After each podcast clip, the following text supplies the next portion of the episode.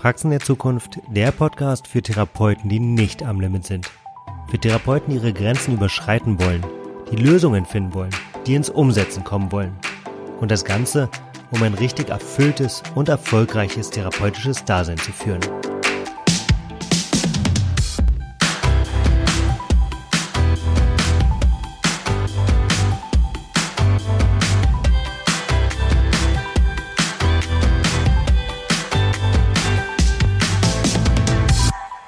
Hallo und herzlich willkommen zum Podcast Praxen der Zukunft. Heute mit mir Jan Hollnecker alleine. Ich wende mich an euch, weil ich gerne was Neues ausprobieren möchte und neben den Interviews, die wir in den letzten Wochen, Monaten naja, mittlerweile fast ein Dreivierteljahr ähm, aufgenommen haben, möchte ich mit euch so ein paar Dinge aus unserem Alltag teilen. Und in der vergangenen Woche habe ich ein paar interessante Gespräche geführt, bei denen sich ein Tool rauskristallisiert hat, das allen, mit denen ich da gesprochen habe, geholfen hat. Und das möchte ich gerne teilen. Diese Folge ist interessant für jeden von euch, der oder die am vergangenen Freitag aus seiner eigenen Praxis oder aus der, aus der Arbeitsstätte rausgegangen ist und sich geärgert hat. Geärgert hat über bestimmte Personen, bestimmte Kollegen, bestimmte Mitarbeiter, bestimmte Patienten und irgendwie dann am Wochenende also auch noch sich ertappt hat dabei, dass man dann irgendwie Freunden und der Familie von diesen Personen berichtet und irgendwie von den, von den Konflikten vielleicht, die man da hatte oder von den Missverständnissen, die man da hatte oder einfach auch nur von der Tatsache, dass es da Personen gibt, die eben irgendwie eine ganz andere Haltung haben als man selber und dass man das nicht versteht und man darum irgendwie in der Kommunikation dann auch miteinander nicht weiterkommt. In diesen Fällen, und ich glaube, dass jeder von euch diese Situation kennt, empfehle ich die Durchführung einer Übung. Einer Übung, die ich vor einer ganzen Weile irgendwo mal aufgeschnappt habe und seitdem sehr regelmäßig durchführe. Und zwar ist das eine sehr gute Übung, um sicher zu gehen, dass man im Alltag, im Alltag, in dem man sehr fremdbestimmt ist von vielen Einflüssen, die man von allen Seiten bekommt, dass man im Alltag den richtigen Dingen seine Aufmerksamkeit schenkt den richtigen Dingen, nämlich den Dingen, die euch gut tun, die euch Energie geben, die euch etwas Positives, ähm, die in euch etwas Positives auslösen. Oft genug passiert nämlich genau das Gegenteil. Wir konzentrieren uns auf was Negatives. Wir, wir reden darüber, welche Konflikte wir hatten. Wir reden darüber, welcher Patient, welcher Mitarbeiter, welcher Freund irgendwas Blödes gemacht hat oder mit wem wir da Missverständnis hatten. Und das ist im einfachsten Falle ein Energiedieb, und im schlechtesten Falle etwas, was euch krank macht, etwas, was am Ende ungesund ist. Die, die Übung selber geht super schnell und basiert auf dem Grundgedanken, dass unser Gehirn ein ziemlich altes Denkmuster in sich trägt, nämlich das Denkmuster, dass auch wenn eigentlich irgendwie alles gut ist, irgendwo was Schlimmes passieren könnte. Und was Schlimmes kann halt irgendwie an einem sonnigen Tag das Rascheln in der Ecke sein, bei dem früher da irgendwie der Säbelzahntiger gesessen haben könnte. Und der Säbelzahntiger war halt nun mal einfach dann eine existenzielle Bedrohung. Und diese existenzielle Bedrohung hätte dazu geführt, dass der schöne Tag ein ganz schön blödes Ende genommen hätte. Von daher ist unser Gehirn getriggert, irgendwie auf diese negativen Dinge zu achten. Negative Dinge, die eben existenziell waren, die aber eben heutzutage bei weitem nicht mehr existenziell sind. Und dieser Fokus auf das Negative bringt ein paar blöde Konsequenzen mit sich, nämlich, dass wir irgendwie uns an diesen Dingen festhalten und gar nicht kapieren, wie viel Gutes manchmal um, um uns drumherum passiert. So, die Übung. Die Übung ist ein tolles Instrument, um sich bewusst zu machen und einmal vor Augen zu führen, wem schenke ich meine Aufmerksamkeit, wem gebe ich meine Zeit, wem gebe ich meine Energie und wem würde ich sie eigentlich viel lieber geben. Und genau damit starten wir jetzt. Ich möchte euch einladen, wirklich mal einen Zettel vor euch hinzulegen und diesen Zettel in zwei Spalten aufzuteilen. Und auf der linken Seite schreibt ihr, und wir nehmen jetzt gerne mal das Beispiel Patienten. Jeder von euch, das könnt ihr für den Tag machen, das könnt ihr auch für die Woche machen. Jeder von euch nimmt sich mal euren Terminkalender und schreibt mal die Patienten auf, für die ihr in der vergangenen Woche die meiste Energie aufgebraucht habt. Und mit Energie meine ich, mit denen ihr euch am intensivsten beschäftigt habt, auf die ihr euch vielleicht auch am intensivsten vorbereitet habt, bei denen ihr möglicherweise was ähm, noch be euch belesen habt abends oder mit denen ihr im Laufe des Tages noch mit Kollegen besprochen habt. Und das kann sowohl positiv als auch negativ sein. Also es geht wirklich darum, welcher Patient hat euch in der vergangenen Woche die meiste Zeit, die meiste Aufmerksamkeit, die meiste Energie gekostet oder für wen habt ihr die meiste Energie aufgebraucht. Und dann schreibt ihr den Namen ganz oben hin, der sehr präsent war in dieser Woche und dann absteigend immer die Namen der Patienten, bei denen ihr weniger Energie, also Zeit, Aufmerksamkeit, fachlichen Austausch, Vorbereitung, was auch immer, aufgewendet habt. Ganz unten steht dann der Patient, der oder die wenig Aufmerksamkeit von euch bekommen hat, über die eigentliche Behandlung hinaus. Auf der rechten Seite, auf der anderen Spalte, stellt ihr euch mal die Frage, welcher, welcher eurer Patienten sind euch am liebsten? Und am liebsten kann jetzt eine Ausprägung sein, die ihr ganz individuell festlegt. Ähm, auch hier, um, um jetzt sowas Abstraktes zu nehmen, ähm, Energie, bei, bei welchen Patienten geht ihr eigentlich nach der Behandlung mit mehr Energie aus dem Therapieraum raus, als ihr reingegangen seid?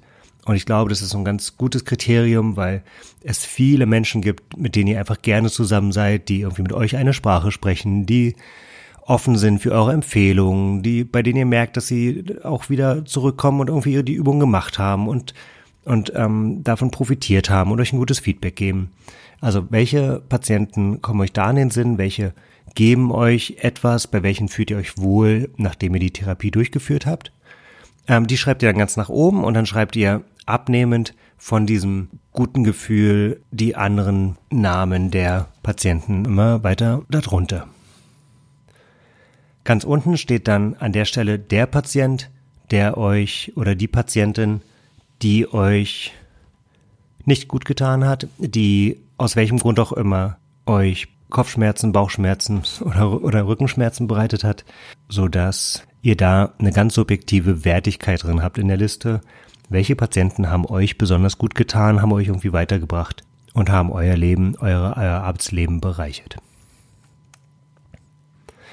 Der dritte Schritt in dieser Übung, und das war es dann eigentlich auch schon, ähm, der dritte Schritt, zu dem möchte ich euch jetzt einladen, nehmt einmal den Stift in die Hand und verbindet die Namen der Patienten auf der linken Seite mit den Namen auf der rechten Seite. Das heißt, wenn die Claudia Müller auf der linken Seite ganz oben steht als eine Patientin, die euch in der vergangenen Woche viel Zeit, viel Energie, viel Aufmerksamkeit gekostet hat, und auf der anderen Seite steht die Claudia Müller dann auch irgendwo in der Spalte mit ihrem positiven Einfluss auf eure Arbeitswoche. Dann verbindet ihr die beiden Namen ganz einfach mit einem durchgehenden Strich. Und das macht ihr bitte mal für alle Patientennamen, die ihr aufgelistet habt. Und dann wird sich ein ziemlich klares Bild ergeben. Oft, sehr oft sogar, ist es so, dass diese Striche, die ihr jetzt gezogen habt, sich irgendwie überschneiden, so dass sich da Kreuze bilden. Und in der Regel ist es so, dass man sich eingestehen muss, dass es Patienten gibt, die einem überhaupt nicht gut tun oder nicht besonders gut tun, denen man aber eine ganze Menge Zeit schenkt. Und für die man eine ganze Menge Energie aufwendet, weil man aus welchem Grund auch immer, welcher Motivation auch immer, sich irgendwie mit dem Konflikt oder der Behandlung oder der Art dieser Person auseinandersetzt.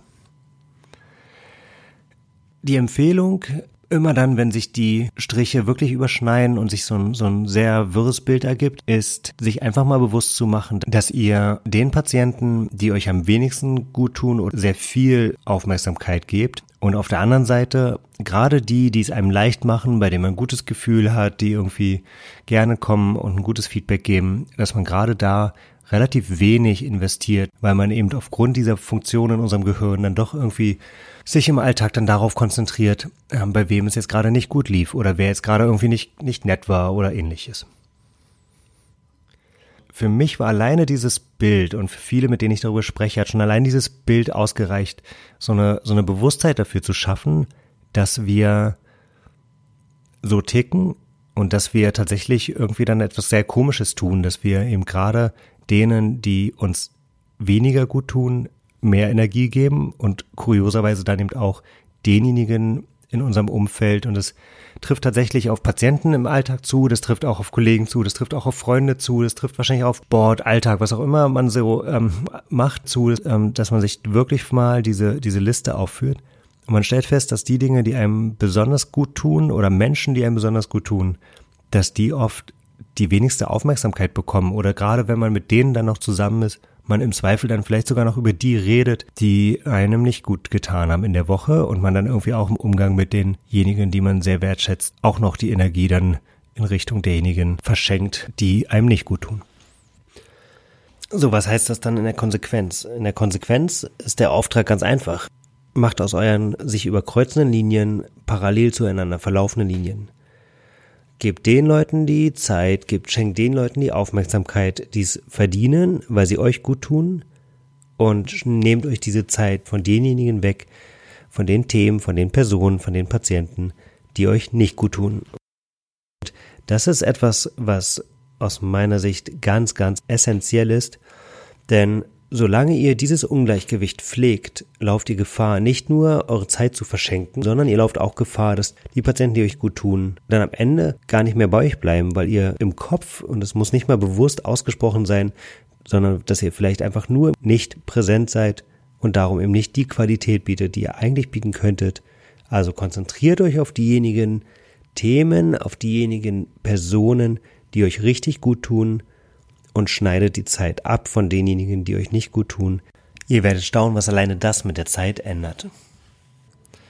So, das war's jetzt mit der Übung und das war's auch mit dem Experiment heute, mit dem Experiment mal etwas anderes aus unserem Alltag zu teilen.